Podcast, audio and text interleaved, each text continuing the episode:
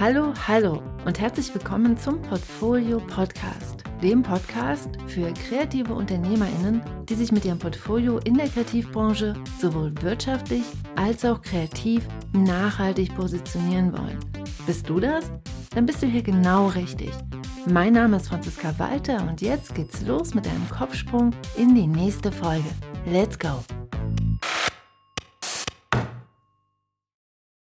Hey, hey, herzlich willkommen zu dieser neuen Episode des Portfolio Podcasts. Hast du dich auch schon mal gefragt, wie du mit deiner kreativen Arbeit mehr Geld verdienen kannst? Bestenfalls mit vielleicht auch weniger Zeit? Hm, ich glaube, die Frage kennen ganz viele Kreative. Und heute haben wir hier einen Gast im Portfolio Podcast, der versucht, diese Frage zu beantworten. Heute ist der Illustrator und Professor für Illustration Tim Weifenbach im Podcast und er teilt seine Erfahrungen und benennt die Basics, die du kennen musst, um als Kreativer oder als Kreative erfolgreich im Beruf zu sein.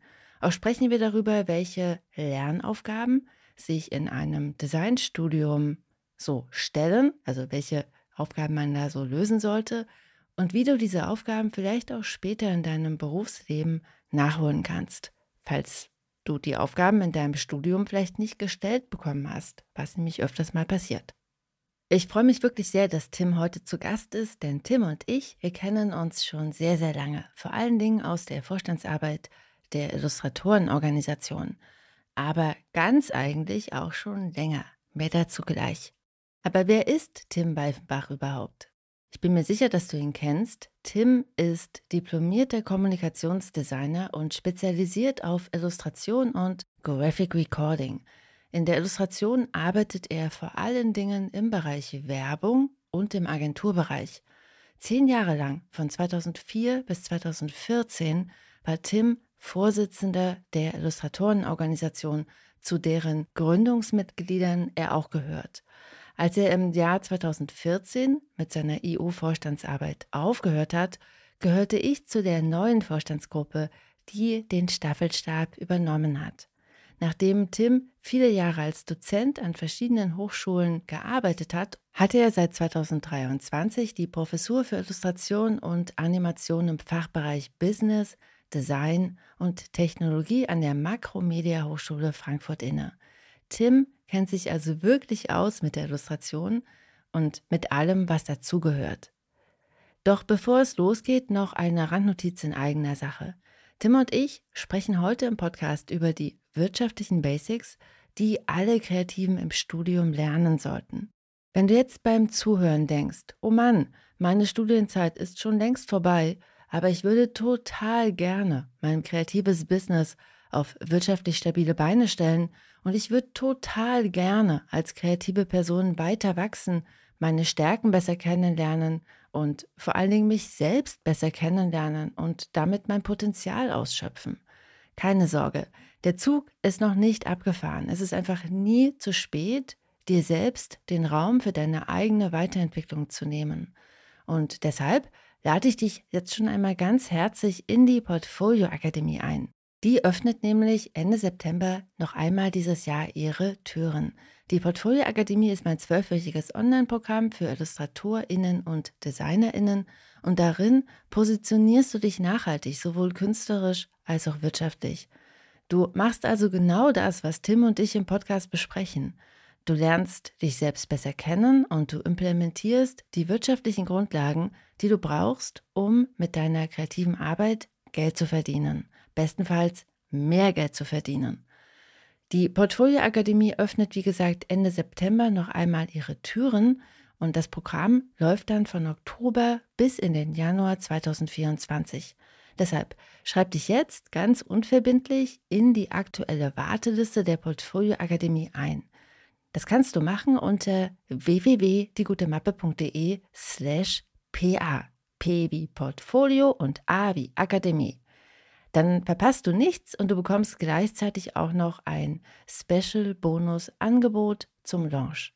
So, genug Werbung in eigener Sache. lass uns mal loslegen mit dem Interview. Ich wünsche dir ganz viel Spaß dabei und ganz viele Aha-Momente. Let's go!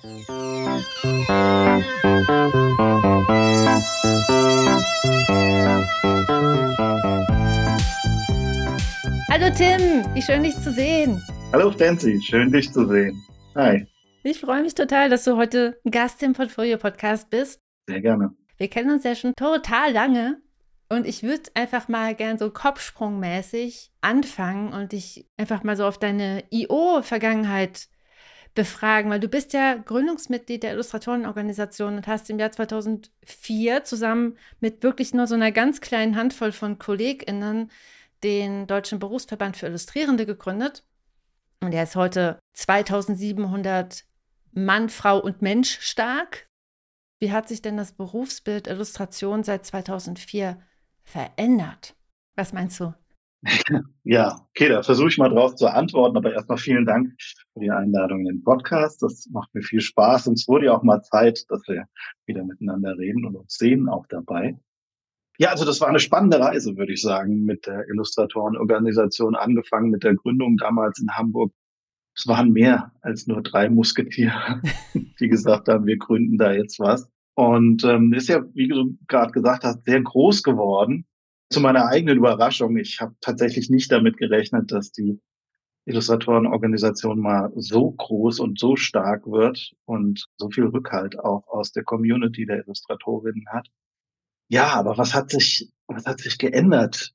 Also ja, tatsächlich, glaube ich, hat sich das Bild der Illustratorinnen in der Gesellschaft tatsächlich gewandelt durch diese Community, die durch die Verbandsgründung entstanden ist. Die Leute haben endlich ein Heim gefunden, ein Zuhause, wo sie sich austauschen konnten, wo man auch ihre Belange so wahrgenommen hat, wie sie für die Illustratorinnen eben auch war.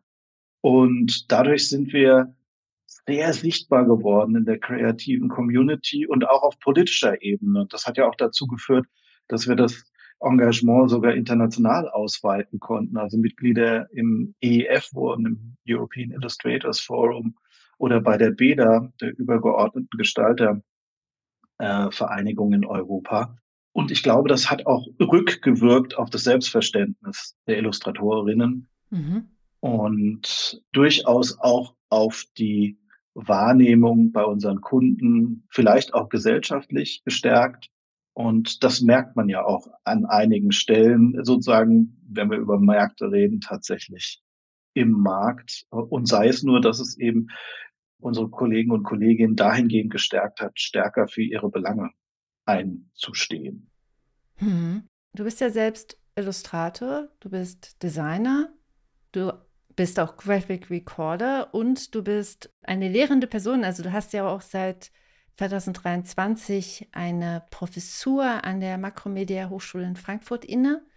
Mm, darüber können wir vielleicht auch gleich nochmal im Detail sprechen, aber vielleicht erstmal die Frage, was gibt es denn so für Gründe, warum du so verschiedene Standbeine hast? Das ist eine sehr gute Frage. Man könnte ihn beantworten, ich weiß nicht, was ich will. Das Gegenteil ist der Fall. Ich will zu viel. Also ich bin ein sehr, sehr neugieriger Mensch und mich interessieren vor allen Dingen, und da unterscheidet sich vielleicht so ein bisschen auch das Bild in meiner Sicht des Illustratoren von dem des Künstlers.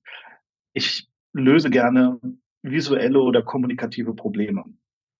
Und ich passe die Lösung eher dem Problem an. Das sorgt dafür, dass mein kreatives Spektrum oder mein gestalterisches Spektrum halt relativ breit ist und ich mich da eher als so eine Art Allzweckwaffe positioniere.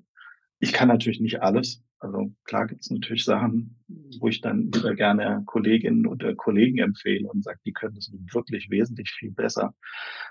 Aber ich bin an sehr vielen Dingen interessiert und ähm, muss aber gestehen, Designer bin ich natürlich eigentlich nur von der Ausbildung her, also die Tätigkeit als Artdirektor oder Gestalter ist weit im Hintergrund getreten und findet jetzt eigentlich nur noch im Rahmen von der Lehre statt, dahingehend, dass ich die Studenten eben entsprechend versuche auszubilden, damit sie auch verstehen, wie Illustration sich im Kontext von Gestaltung bewegt.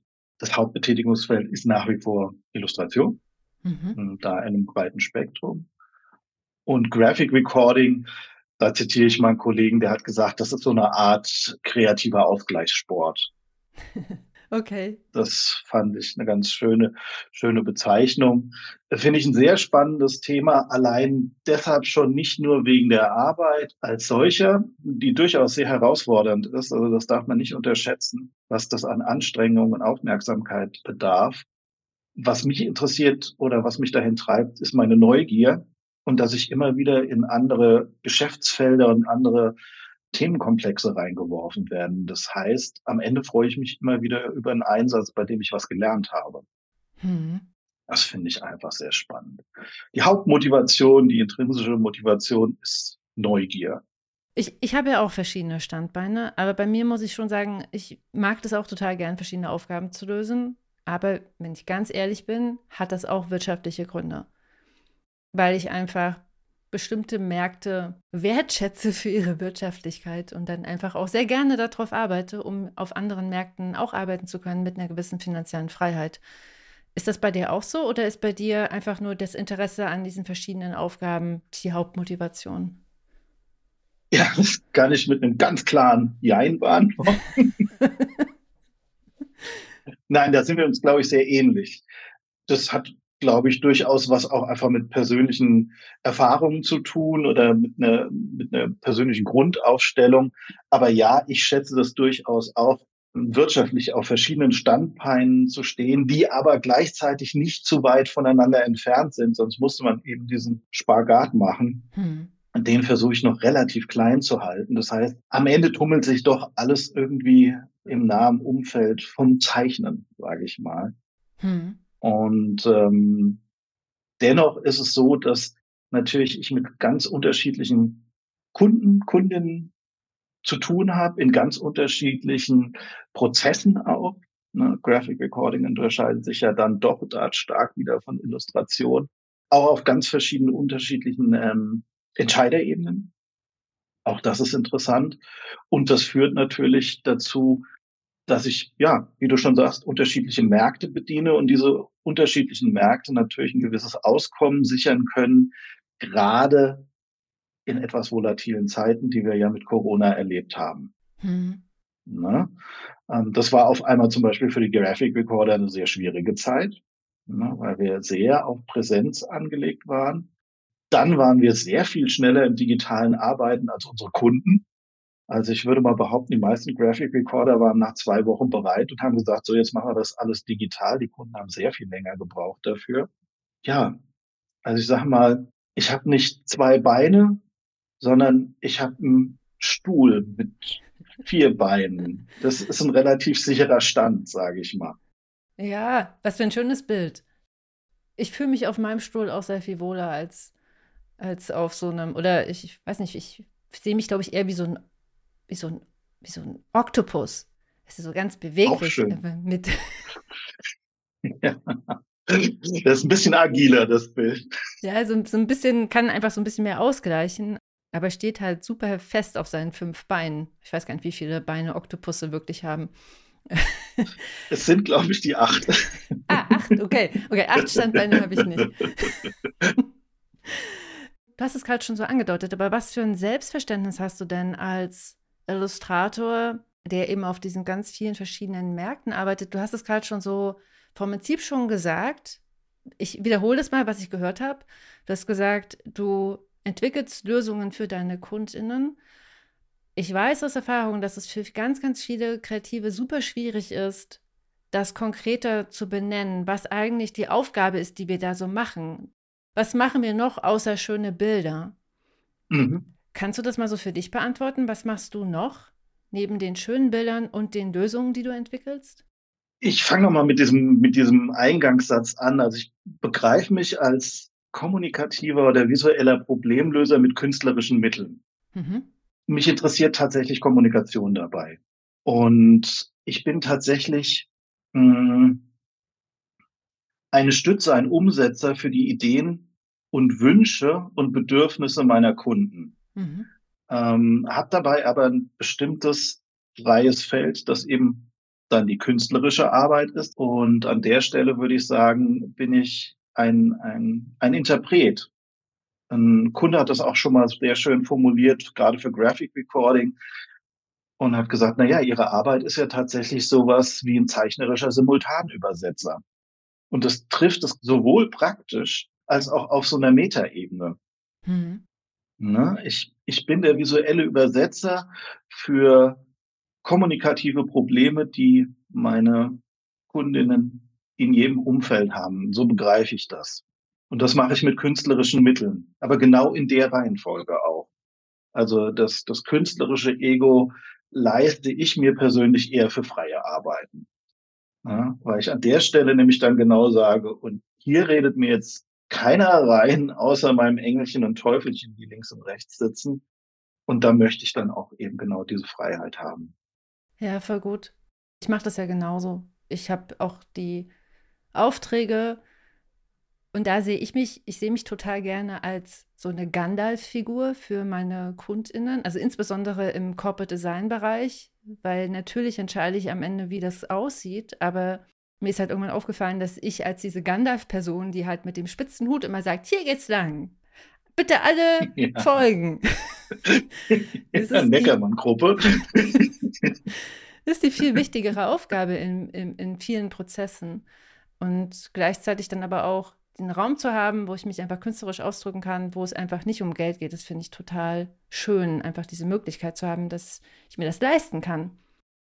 Ja, und da äh, sprichst du auch was Interessantes an. Dann kriegen wir wahrscheinlich irgendwann sogar auch mal die Brücke zur Lehre vielleicht nochmal. Es findet ja durchaus eine Repositionierung statt der Illustratoren, ähnlich wie das zum Beispiel jetzt auch bei Agenturen stattfindet, hin zum, ich würde es mal beschreiben, zum visuellen Berater oder Coach.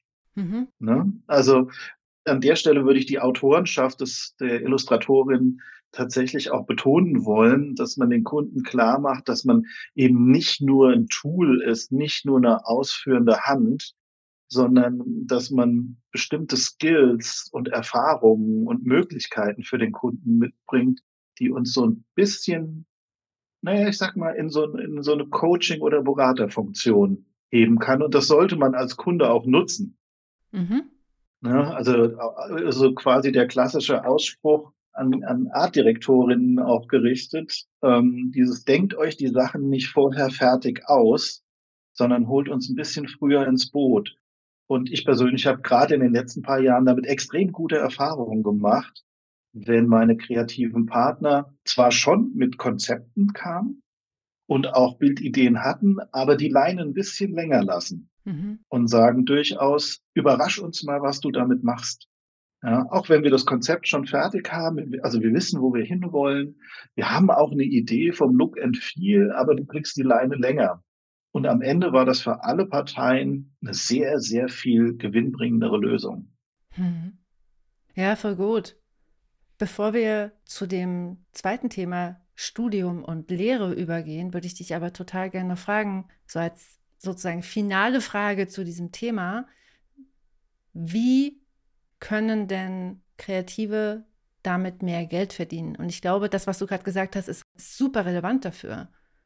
Ja, sehr gute Frage. Also wenn ich den Stein der Weisen hätte, ich würde ihn jetzt tatsächlich sogar teilen. ähm, so ganz habe ich nicht. Es, es sind einfach Einschätzungen aus persönlichen Erfahrungen oder Beobachtungen wie können Kreative das machen? Ja, es hat was mit Positionierung dahingehend zu tun, dass ich nicht nur sage, wo positioniere ich mich stilistisch, was ja durchaus eine Sache sein kann, dass jemand sagt, ich fokussiere mich ganz auf eine ganz enge stilistische Nische und versuche dort durchzukommen. Das hat Vor- und Nachteile, denke ich. Viel wichtiger finde ich, glaube ich, die Positionierung unserer Leistung. Mhm.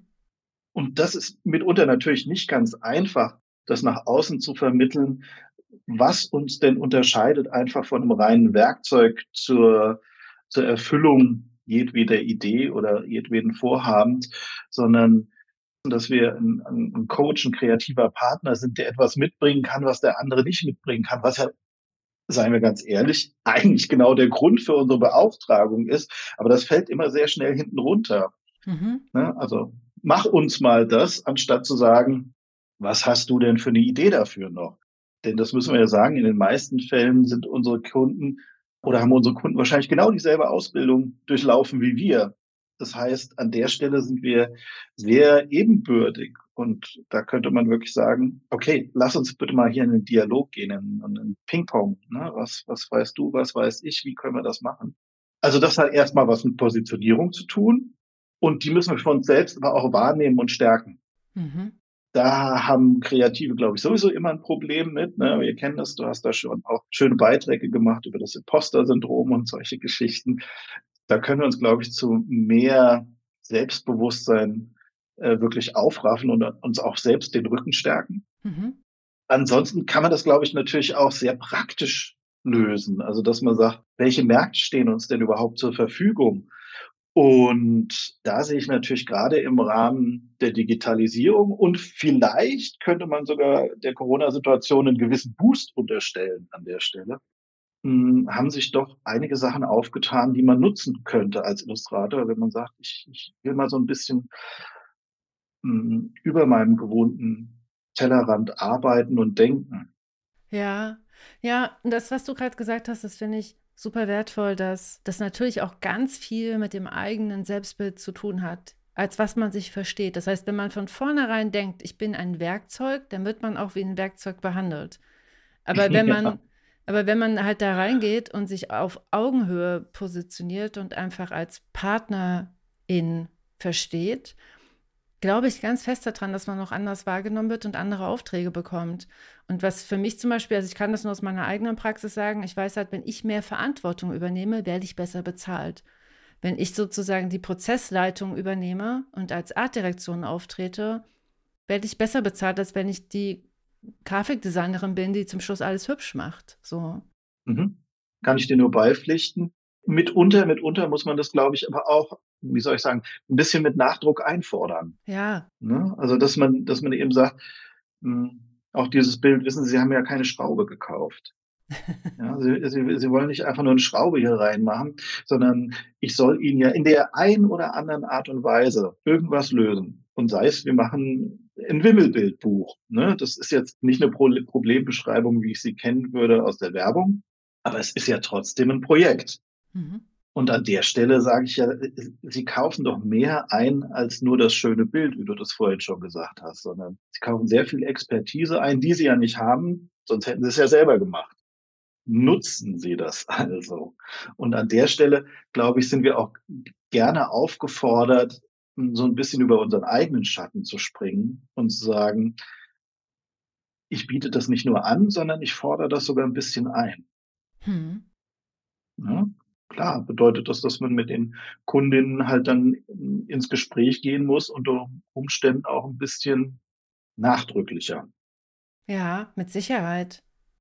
Ich habe es ja vorhin schon gesagt, du bist ja seit 2023 Professor für Illustration und Animation an der Makromedia Hochschule in Frankfurt, also am Standort Frankfurt.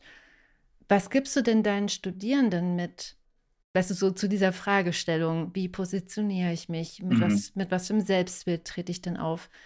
Was glaubst du denn, was sind die wichtigen Dinge, die Kreative heute im Studium lernen sollten? Oh, viel, viel, viel. Viele Sachen, die wir nicht gelernt haben vielleicht. An dieser Stelle, wenn ich kurz darf, Shoutout äh, an meine Kollegen am Standort Frankfurt, insbesondere an meinen Namensvetter Tim Klinger, Hallo. Und übrigens auch ganz interessant an unseren Illustrationskollegen Sandro Pezzella, der ist nämlich am Standort Leipzig. Also wup, wup. die Kreise, ja, die Kreise sind eng. Wir begegnen uns immer wieder. Ja, was ich meinen Studenten versuche mit, mitzugeben. Also A, ja, Selbstbewusstsein. Wir kommen später noch darauf, was an deren Selbstbewusstsein gerade sehr kratzt. Du kannst es dir vorstellen. Mhm. Aber vor allen Dingen auch, hm, und das ist mir ganz wichtig, Marktbefähigung. Mhm. Ne, dass sie verstehen, wie die Welt da draußen sein wird, die ihnen begegnen wird, sofern ich das überhaupt in diesen Zeiten abschätzen kann. Das ist ja nicht ganz so einfach. Mhm. Ähm, aber es wird natürlich so bestimmte Sachen geben, die werden irgendwie immer relevant sein. Also ihr werdet mit Menschen kommunizieren müssen irgendwie. Die werden Dinge von euch haben wollen. Da müsst ihr entsprechend darauf reagieren können. Ihr müsst aber auch wissen, wie das alles funktioniert. Ne? Also das, das sind so erstmal so die Basics. Also tatsächlich, mir ist es wichtig, je nachdem, in welchem Semester die dann sind, so die unternehmerischen Basics zu erfahren.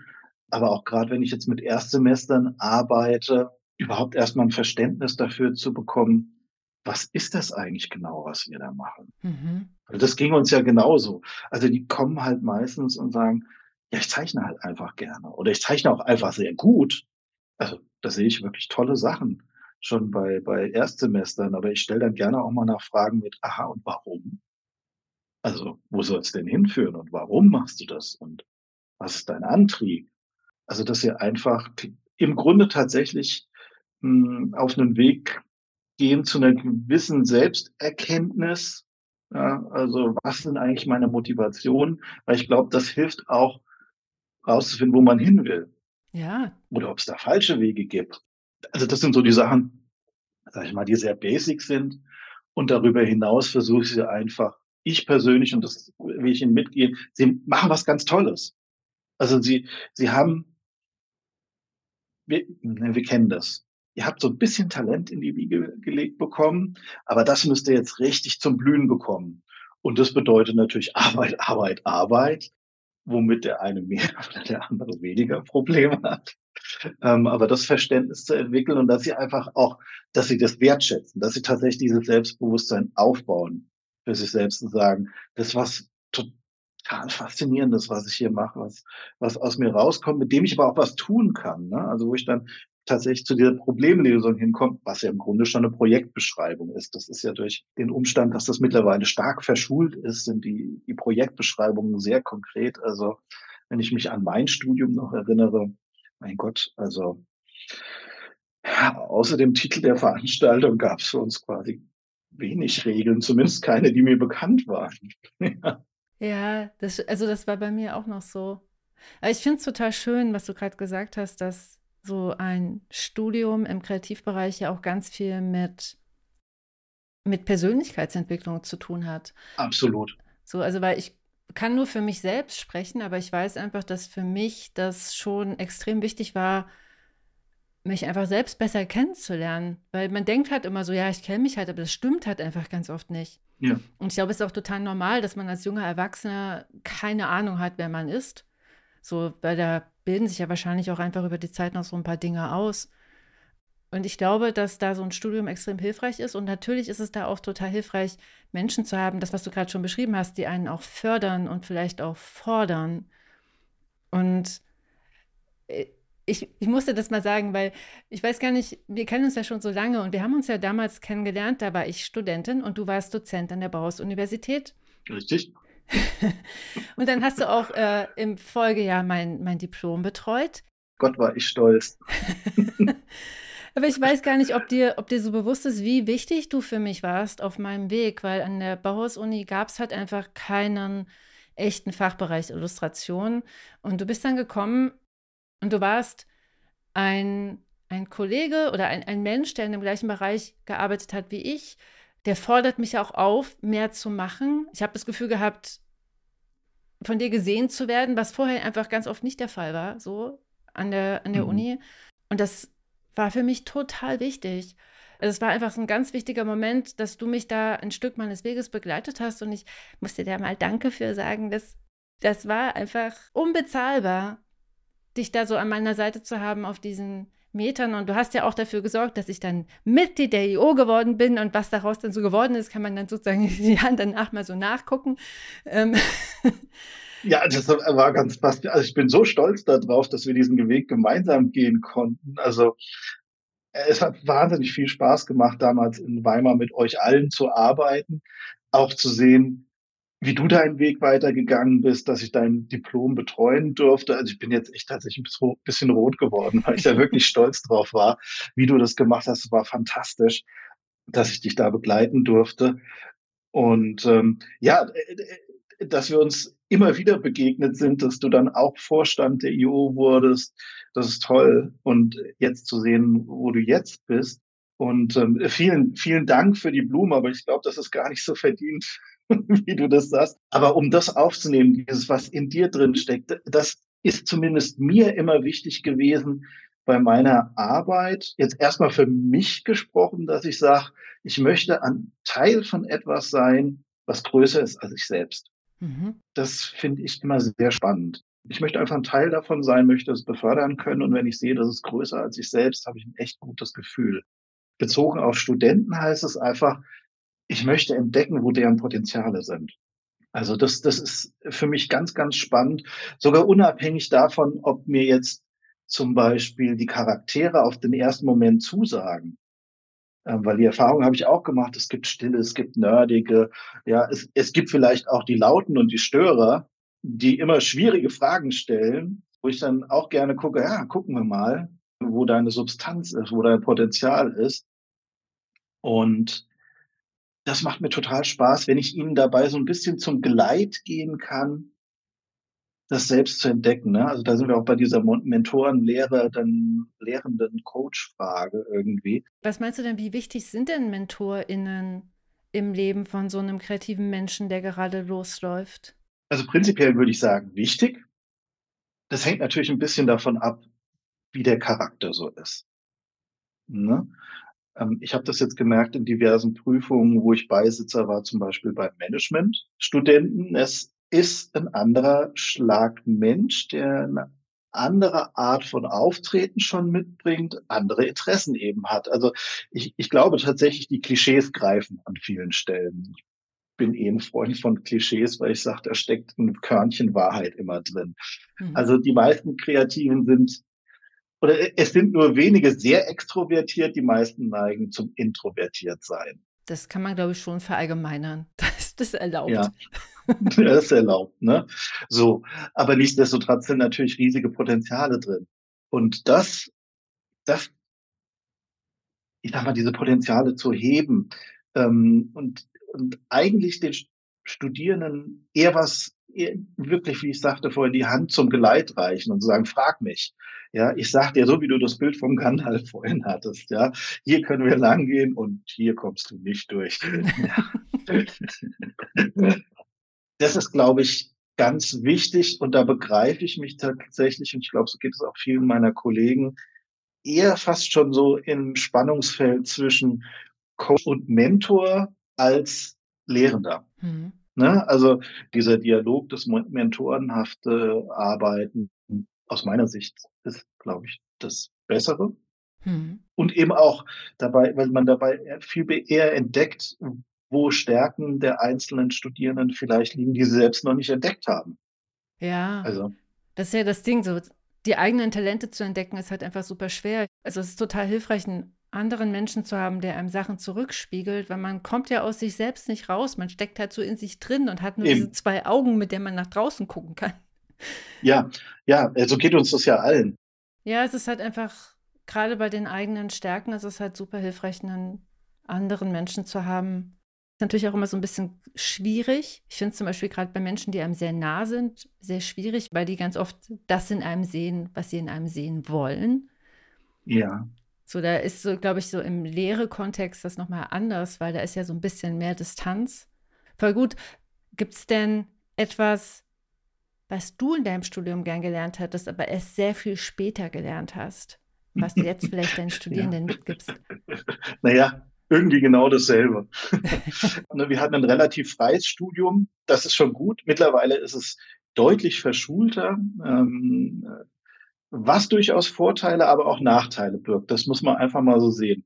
Vorteile sind einfach, du wirst auch als Studierender sehr viel mehr dazu angehalten, ganze Projekte durchzudenken und nicht einfach irgendwie mal irgendwas zu machen. Mhm. Und so finden ja auch die Bewertungen statt. Ja, also das finde ich auch für das Feedback tatsächlich am Ende sehr viel interessanter.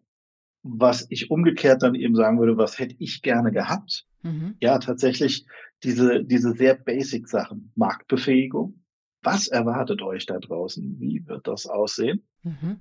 Vielleicht sogar so weit runterdekliniert, dass man sagen kann, wofür interessierst du dich gerade besonders? Also du würdest gerne in den Kinderbuchbereich gehen. Dann versuche ich dir mal zu erklären, was da auf dich zukommt. Du würdest lieber gerne in den Animationsbereich gehen. Das setzt natürlich voraus, dass man selbst einigermaßen Expertise hat oder zumindest weiß, wie man fragen kann mhm. dazu.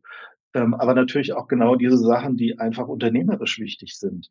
Angefangen beim Recht, also wie ist das überhaupt für uns? Und ich kann mich erinnern, ne, bei uns im Studium, ja, wir hatten natürlich eine Rechtsvorlesung, aber die schien mir überhaupt nicht so darauf zugeschnitten zu sein im Rückblick auf das, was uns wirklich beschäftigen wird. Und das ist natürlich fatal. Mittlerweile ist Recht eins meiner thematischen Steckenpferde. Ich finde das immer sehr spannend in unserem Bereich zu gucken, was tut sich da und wie muss man damit umgehen. Ne?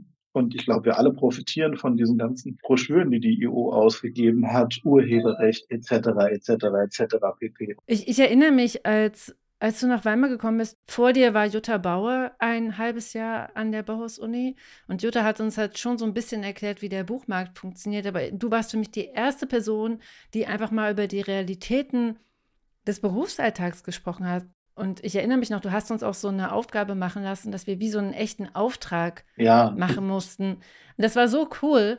Also ich glaube, auch wenn man nicht mehr studiert, das ist halt, glaube ich, auch eine ziemlich gute Aufgabenstellung, um sein Portfolio zu erweitern, auch wenn man nicht mehr studierende Person ist, weil natürlich im Portfolio sollten halt einfach Dinge sein, die irgendwie angewandt sind und die Aufgaben darstellen, die auf dem Markt gebraucht werden.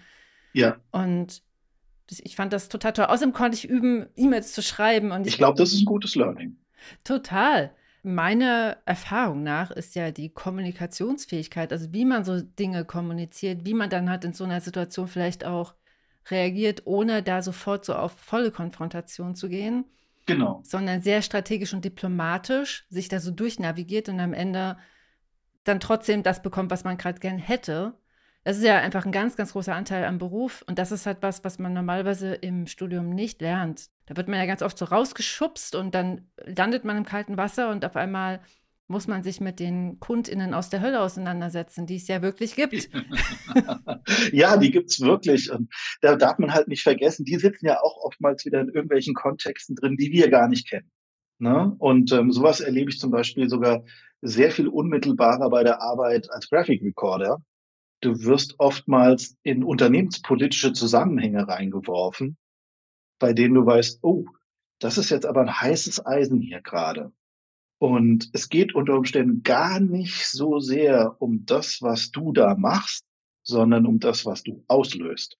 Total, das ist, also im Corporate Design ist das auch ganz oft so. Ich werde ganz oft nicht dafür gebucht, dann ein schönes Corporate Design zu entwickeln, sondern ich werde dafür gebucht, die Leute ins Boot zu holen weil die sich ja. Verzankt haben. Da gibt es mehrere Fronten, die wollen nicht zusammenarbeiten und der Designprozess ist einfach ein gutes Tool, um Menschen wieder in ein Boot zu holen. Ja. Und das ist auch eine schöne sozusagen Kehrtwendung oder nochmal so ein schöner, da schließt sich der Kreis. Ich glaube, wenn man das verstanden hat, kann man mehr Geld verdienen. Zum einen das und vielen Dank für den Gedanken, der war sehr gut. Was tatsächlich Gestaltung, ich mache das mal begriffsoffen, innerhalb eines oder ein Gestaltungsprojekt innerhalb eines Unternehmens, einer, einer, eines Projektes tatsächlich auch für die Projektbeteiligten schaffen kann. Nämlich eine gemeinsame Basis. Mhm. Ne? Man bezieht sich wieder auf was Gemeinsames und im Falle von Gestaltung wird das ja immer sehr konkret. Ne? Also es bleibt nicht in so einem abstrakten, theoretischen, wortsprachlichen Raum, sondern es gewinnt irgendwann Form und Gestalt.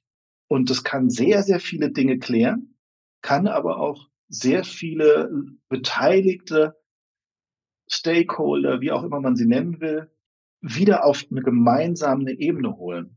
Also das mhm. ist ein sehr positiver Effekt. Ja, Im besten Falle auch schon gehört, dass die eine Gruppe zur anderen sagte, jetzt weiß ich endlich, was ihr da eigentlich macht in der Abteilung. Ja. Ne? Ja, das ist, das ist so eine Qualität von Design und jedweden Gestaltungsprozessen, die, glaube ich, ganz oft übersehen wird. Und natürlich, einerseits, weißt du, muss man das erstmal selbst erkennen als die Person, die das macht. Und dann ja. ist ja, glaube ich, die zweite Aufgabe, die da dranhängt, das auch zu kommunizieren, damit KundInnen das als eine Qualität erkennen, was gar nicht so einfach ist. Nee, ist nicht einfach. Aber wir kennen natürlich alle diese Begriffe äh, Collaboration, äh, Co-Design. Das hat schon seine Begründung.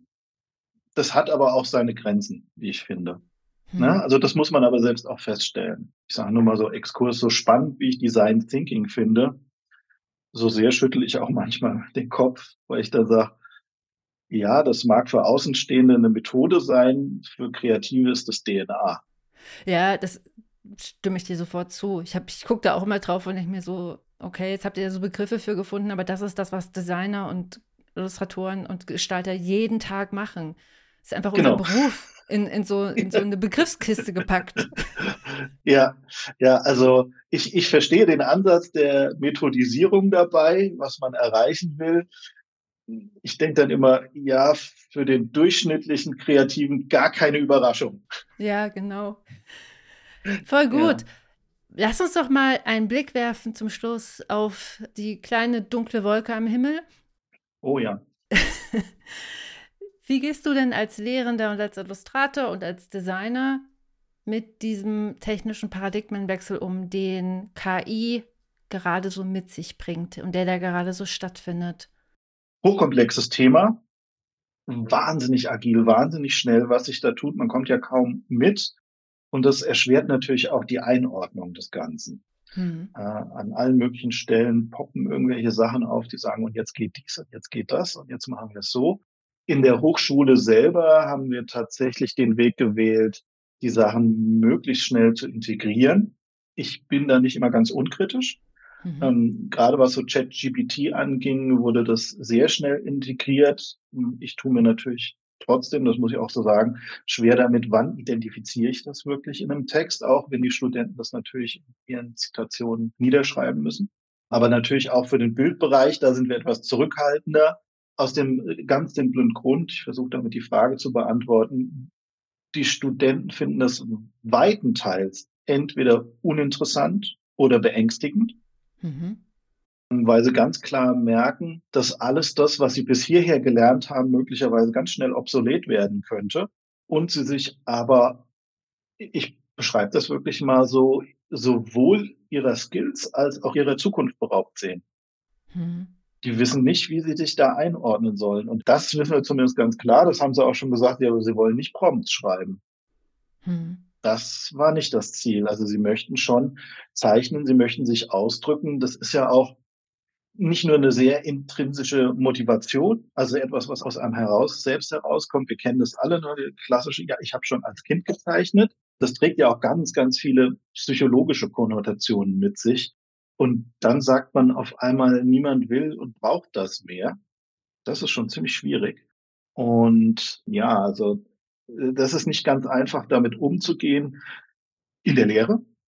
Ich kann quasi nur darauf hinweisen, es ist da. Wir können uns damit beschäftigen, wie wir es uns möglicherweise zunutze machen können. Ich muss aber auch ganz klar darauf hinweisen, welche ethischen, moralischen, rechtlichen Bedenken es hierbei gibt und was das möglicherweise im Ausblick auf die Zukunft der Studenten heißt. Hm. Und das ist ja ein sehr schwieriges Feld. Also da bin ich mal über das Zitat, das man Niels Bohr zuschreibt, gestolpert und das nehme ich an dieser Stelle sehr gerne, der gesagt hat, Prognosen sind deshalb schwierig, weil sie die Zukunft betreffen. Ja, wie gehst du selbst damit um? Also mit deiner eigenen beruflichen Praxis? Also mir ist es persönlich jetzt noch nicht untergekommen, dass einer meiner Kunden darauf direkt Bezug genommen hat. Ich weiß es von anderen Kollegen oder Kunden, wo dann solche Sachen kamen, ja, wir haben uns das Logo jetzt mit KI gebaut. Ich würde an der Stelle nur sagen, viel Glück, weil dann trifft's die richtigen. Weil ich habe natürlich auch damit rum experimentiert und muss sagen, die Ergebnisse sind weit unter Niveau. Aber das hat natürlich damit was zu tun, wo derjenige, der das rezipiert, selbst angesiedelt ist. Wow, da, da geht die ganz große Nummer, die ganz große Kiste natürlich auf. Ich würde sagen, die meisten Leute, und da können sie nichts für, sind halt gestalterische Laien. Mhm. Das heißt, ihnen fehlen alle Skills, um überhaupt irgendwas in dieser Art beurteilen zu können. Deshalb sind sie so fasziniert, dass sie auf einmal selbst in der Lage sein zu scheinen. Oh Gott, mein Deutschlehrer. dass sie sich selbst in der Lage wären, kreativ Bilder zu erschaffen. Ich persönlich sage, nein, das tut ihr nicht, weil ihr geht ja schon einfach einen medialen Umweg, in dem ihr anfangen müsst, ein Bild zu beschreiben, das ihr euch dann vorstellt, würde ich sagen, an der Stelle hört es eigentlich schon auf. Ihr müsst quasi die Sache schon wieder medial filtern, um überhaupt dorthin zu kommen. Mhm. Schwierig, sehr schwierig. Wir wissen es alle, im Grunde ist es nur Statistik. Jetzt könnte man natürlich sagen, ist Kreativität auch nur eine Form von Statistik, indem man Sachen rekombiniert oder was auch immer. Ich glaube da tatsächlich immer noch an den Human Spark. Also, dass da irgendwas menschliches, eine menschliche Aura immer noch drinsteckt, die so von der Maschine im besten Fall simuliert werden kann, aber nicht wirklich drinsteckt. Und ähm, wenn man sich das einfach technisch anguckt, dann haben wir ja jetzt schon die Habsburger Effekte. Also die Maschine betreibt Dateninzest mit entsprechenden Ergebnissen. Also es gibt dort Grenzen. Ich bin auch ein Freund von Regularien, weil diese, diese Disruption, die dort mit der KI stattfindet, die natürlich schon viel länger am Rumoren ist. Aber jetzt wird sie, und das ist das Interessante, durch das Bildhafte, gerade so sehr präsent im Bewusstsein aller Leute oder vieler Leute, diese Disruption wird so gesellschaftsprägend, dass das viel mehr als nur uns Kreative betreffen wird. Wir sind da nur eine kleine Facette. Wir sind vielleicht die sichtbarste im Moment. Ja, ich glaube, wir sind die, die es im Moment am offensichtlichsten betrifft, weil wir die sind, die halt früher ausschließlich die waren, die Bilder gemacht haben oder einen großen Teil der Bilder gemacht haben. Und ja, ich habe ja auch Architektur studiert und mhm. es hat mich schon auf eine gewisse Art und Weise erschreckt zu sehen, dass zum Beispiel in der Architektur, also die ArchitektInnen sich jetzt vom Prinzip warm anziehen müssen, weil da halt auch ganz viele Dinge einfach ersetzt werden mit KI und macht ja auch total Sinn. Also das ist in der Architektur für mich total nachvollziehbar, warum man das da total gut einsetzen kann. Da kommen wir sehr in die ganzen ethischen Fragen rein. Sind wir nur darauf ausgelegt, produktiver zu werden? Also ne, es gab so Berichte, wo dann auch Agentursmenschen sagten, ja, wir haben unsere Produktivität um äh, das hundertfache gesteigert, wo ich persönlich sofort dachte, wie uninteressant. ja, weil ich sage, wir brauchen nicht mehr, wir brauchen besser. Ja. Habt ihr die Qualität gesteigert? Das ist das einzige Interessante. Mit mehr haben wir kein Problem. Ja. Ja. Und das sind halt meiner Meinung nach die Fragen, die man sich dann in vielen Bereichen stellen kann. Und ähm, es gibt ja schon dieses Mem, das überall rumgeht. Eigentlich dachten wir, dass KI uns von den langweiligen, äh, drögen Arbeiten erlösen wird damit wir malen, zeichnen, musizieren können. Und jetzt ist es andersrum. Hier läuft doch was falsch. Natürlich läuft da was falsch. Mhm. Na, das sind Kulturtechniken, die ja weit mehr bedeuten, als einfach nur uns mitzuteilen, sondern das ist sehr menschlich angelegt, so zu kommunizieren. Und wollen wir das einfach einem wie auch immer gearteten Profit opfern? Ich finde, an die vielen, vielen Stellen wird nicht weit genug gedacht. Ne? Dann kommt dann so die Frage, ja gut, dann wird es halt nicht mehr so viele geben, die das machen können. Aber es muss ja immer noch von Menschen kuratiert werden. Und dann sage ich, und woher haben die, die, die das kuratieren, ihre Expertise? Äh, also wo haben die das denn mal gelernt? Ja, weil du sagst, naja, wir werden das dann auch nicht mehr ausbilden können, weil wir haben dann nur noch zwei Studenten dort sitzen. Das lohnt sich also für uns nicht, also werden wir es nicht mehr ausbilden. Woher sollen die also ihre Expertise haben? Da wird an ganz vielen Stellen viel zu kurz gedacht. Ja. ja. Ja, und das hast du vorhin, also was du zu deinen Studierenden gesagt hast, finde ich total spannend. Also ich kann total nachvollziehen, warum die Angst haben. Und ich kann auch total nachvollziehen, dass sie ein Bedürfnis haben zu machen. Dass, ja. dass sie das machen wollen. Und vor ein paar Wochen war Daniel Stolle im Podcast und hat berichtet, dass er so einen Zeichenworkshop, so einen iPad-Zeichenworkshop für Kinder gegeben hat. Und parallel dazu gab es auch so einen KI-Workshop. Und für die Kids stand es überhaupt nicht zur Debatte, ob der Zeichenworkshop überhaupt noch relevant ist oder nicht. Es hat ihnen einfach, ja. die hatten halt Spaß daran, die haben das gern gemacht. Genau, es geht ja nicht nur ums Produzieren, es geht ja nicht nur ums Richtig. Endergebnis, sondern auch um den Prozess. Absolut.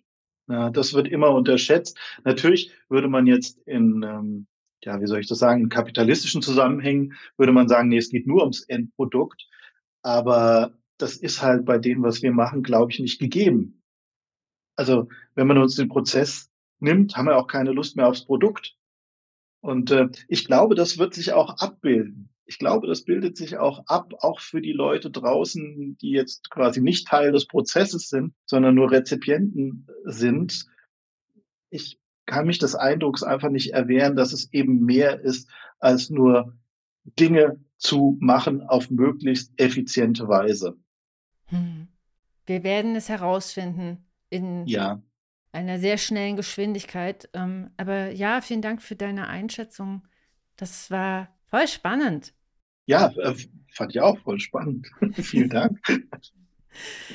ja, ich, ich danke dir, Tim, ganz, ganz herzlich, dass du heute hier warst und dass du dein Wissen mit uns geteilt hast. Sehr gerne. Also danke, dass äh, du dein Wissen geteilt hast und so viele schlaue Fragen gestellt hast. Ich hoffe, ich konnte gut antworten. Das konntest du. Ich danke dir ganz Ja, vielen doll. Dank. Hat viel, viel Spaß gemacht. Dankeschön.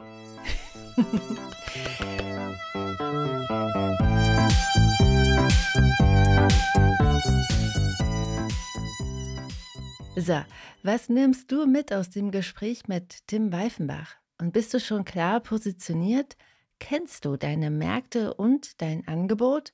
Und bist du eher ein Werkzeug oder bist du eine Problemlösung? Wenn du dir da noch nicht ganz sicher bist, dann komm in die Portfolio Akademie. Trag dich unverbindlich unter www.diegutemappe.de slash pa auf die Warteliste ein. Und wenn du jetzt gleich loslegen willst und heute schon an deiner Positionierung arbeiten möchtest, dann beginne einfach mit dem 0 Euro Workbook, dein kreatives Angebot. Das bekommst du unter www.diegutemappe.de slash Angebot. Wie gesagt, für 0 Euro kannst du dir das dort herunterladen.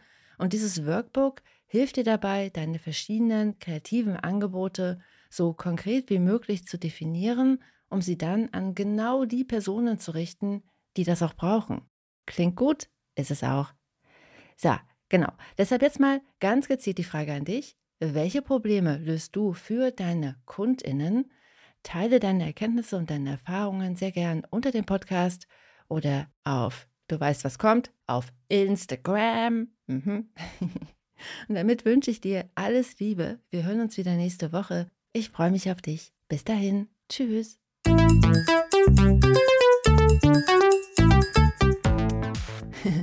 wow, du bist immer noch da. Du bist der Knaller. Ich freue mich sehr, dass du dir die Podcast-Folge bis hierhin angehört hast. Hier nochmal der Hinweis: Du findest alle Links in den Show Notes.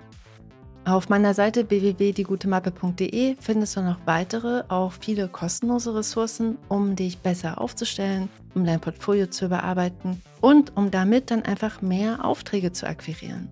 Deshalb schau dich da gerne mal um und wenn dir die Folge geholfen hat, dann freue ich mich sehr, wenn du sie auf Apple Podcast bewertest und ihr ein paar Sterne schenkst oder noch besser, sie einfach Kolleginnen und Freundinnen weiterempfiehlst, dann haben deine Freundinnen vielleicht auch ein paar Aha-Momente und du unterstützt damit gleichzeitig auch den Podcast. Denn Weiterempfehlungen und Rezensionen und Sterne sorgen dafür, dass der Algorithmus versteht, dass der Podcast Relevanz hat für Gestalterinnen, Designerinnen und Illustratorinnen. Ich danke jetzt schon einmal ganz herzlich dafür und wir hören uns wieder nächste Woche. Bis dann. Tschüss.